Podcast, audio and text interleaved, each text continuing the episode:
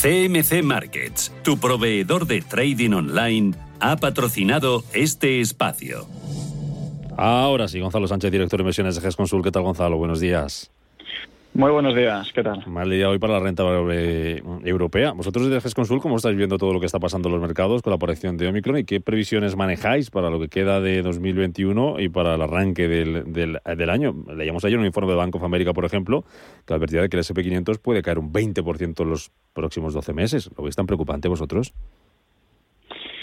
Hombre, la verdad es que es muy difícil de decir, ¿no? De predecir si va a caer esto un 20%. Lo que sí está claro es que tenemos un entorno muchísimo más complejo, ¿no? Eh, ya desde hace tiempo, pues en las últimas entrevistas que hemos tenido ya advertíamos que había que estar realmente mucho más selectivo en la selección de compañías, un poquito más cauto incluso, en el sentido de que, bueno, teníamos una complacencia muy grande y teníamos unos riesgos a esa complacencia que eran muy claros, ¿no? Una cierta desaceleración económica, eh, una inflación con, nombres y apellidos en, cada sector y, luego el tema de las mutaciones, ¿no? Y se están dando un poco las tres, las tres riesgos se están dando un poco al, mismo tiempo.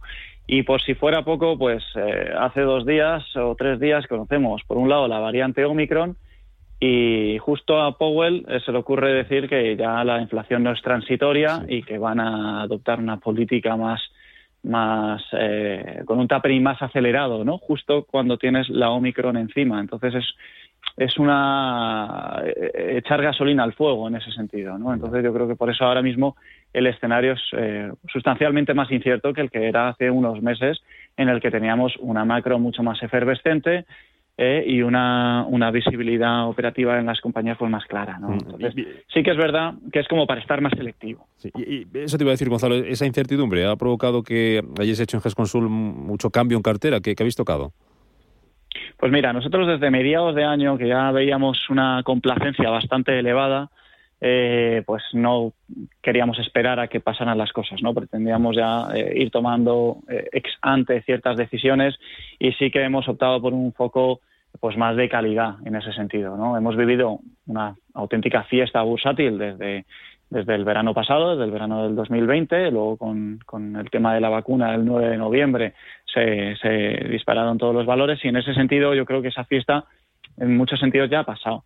Entonces ahora lo que tenemos es que ser mucho más selectivos eh, y en ese sentido, bueno, en la parte internacional tenemos un foco en compañías pues con unos, eh, unos focos de mercado muy fuertes, eh, con eh, una amplia capacidad para traspasar vía precios todo el tema de la inflación, líderes de mercado, compañías con un crecimiento bastante fuerte y con fundamentales, bueno, pues que no están excesivamente caros, ¿no? Entonces, bueno, ese es un poco el foco que estamos poniendo a nivel internacional, mientras que a nivel nacional lo que tenemos es un, foco equilibrado entre crecimiento y ciclo, ¿eh? Eh, o sea, entre ciclo y defensivo, perdón, pero con, un sesgo de calidad dentro de cada sector, ¿vale? Mm. Cogiendo lo mejor de cada casa, analizando muy bien los fundamentales del negocio y de cada compañía en ese sentido y para ver cuáles pueden ser los ganadores en un entorno más incierto que es el que tenemos para los próximos meses. Mm. El que quiera estar tranquilo, eh, invertido y tranquilo de cara a los próximos meses, ¿qué sectores le, podemos recomendar,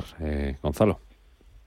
Bueno, nosotros tenemos un, foco tecnológico bastante claro, ¿no? Pero hacemos un foco tecnológico no tan orientado al growth como tal, sino más eh, con un sesgo de calidad muy fuerte. ¿no? Nos gustan mucho compañías como Microsoft, como Facebook, como Alphabet. Últimamente hemos metido también Mastercard en las carteras, que no solamente es una grandísima compañía con mucha calidad, sino que además es una buena cobertura a nivel de inflación, ¿no?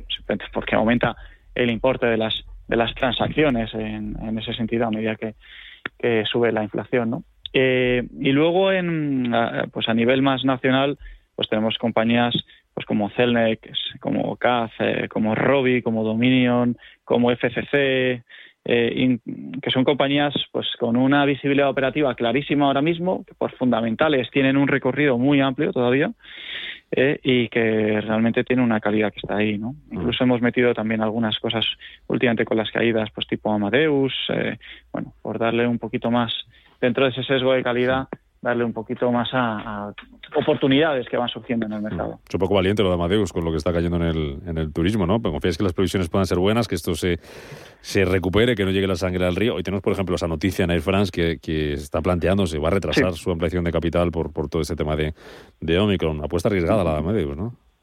Bueno, eh, hay que tener en cuenta que Amadeus es una compañía que no está quemando caja ya en los últimos eh, trimestres, ¿no? Entonces no es, no es como comprar una aerolínea, ¿no? No se puede comparar con el negocio de una aerolínea, es un negocio tecnológico que no está quemando caja y que cuando tú la estás valorando en, torno a los 50 o 55, como ha estado eh, últimamente, pues es, es una perspectiva de recuperación, a nuestro entender, excesivamente pesimista, sin ninguna duda. Mm. A las aerolíneas que además se le puede complicar un poco el asunto si el petróleo sigue subiendo después de lo que diga hoy la OPEP. ¿Qué, previsiones tenéis vosotros con el crudo? Pues con el crudo es difícil tener previsiones, eh, sinceramente. Creo que hay que ser humilde y, tenerlo claro, ¿no? Eh, es muy difícil tener previsiones porque al final, pues ya sabéis de lo que depende, ¿no? Hay unos señores que son los de la OPEP que ahora mismo están metiendo 400.000 barriles al día más cada mes que es insuficiente para cubrir el déficit ahora mismo que hay entre demanda y oferta en torno a dos millones, dos millones y medio de barriles. Eh, tenemos una serie de países aliados, Estados Unidos, China, India, etcétera, que están liberando reservas estratégicas, no las suficientes como para, para hacer de contrapeso en ese sentido. Y luego tenemos una variante Omicron que en función de su intensidad te puede subir o, te puede bajar más o menos la demanda ¿no? de petróleo, con lo cual al final es un cóctel lo suficientemente complicado como para como para intentar no hacer predicciones, la verdad. ¿Y a los bancos, por terminar, Gonzalo, le seguís mirando de lejos? Pues los bancos, nosotros tenemos, eh, tenemos una posición bancaria y además, eh, bueno, lo que estamos haciendo es tener un foco quizás más doméstico, sobre todo con, con, bancos que se están viendo beneficiados un poco de la situación. Nuestra principal posición es Bankinter, es un banco que se está viendo beneficiado por todos los procesos de fusión, sobre todo por el de Caixa con, con Bankia, porque bueno, es un banco pues que está enfocadísimo, ¿no? Está muy enchufado a lo que es a nivel operativo, está haciendo las cosas muy bien, están captando ahora mismo, ganando terreno, ganando cuota de mercado en el, en el terreno hipotecario, que no es su core de negocio. Ella volverán a su core de negocio como es la parte de, eh, de empresas eh, y de consumo, pero lo están haciendo realmente bien, ¿no? Y creemos que, van a salir bien parados de, toda esta situación. Esa sería nuestra principal posición a, nivel bancario. Gonzalo Sánchez, director de inversiones de GESConsul, analizando lo que está pasando y lo que está por venir en los eh, mercados. Entretenido hasta el final de año. Gracias, Gonzalo, como siempre. Cuídate. Hasta la semana que viene. Un placer. Muchas gracias.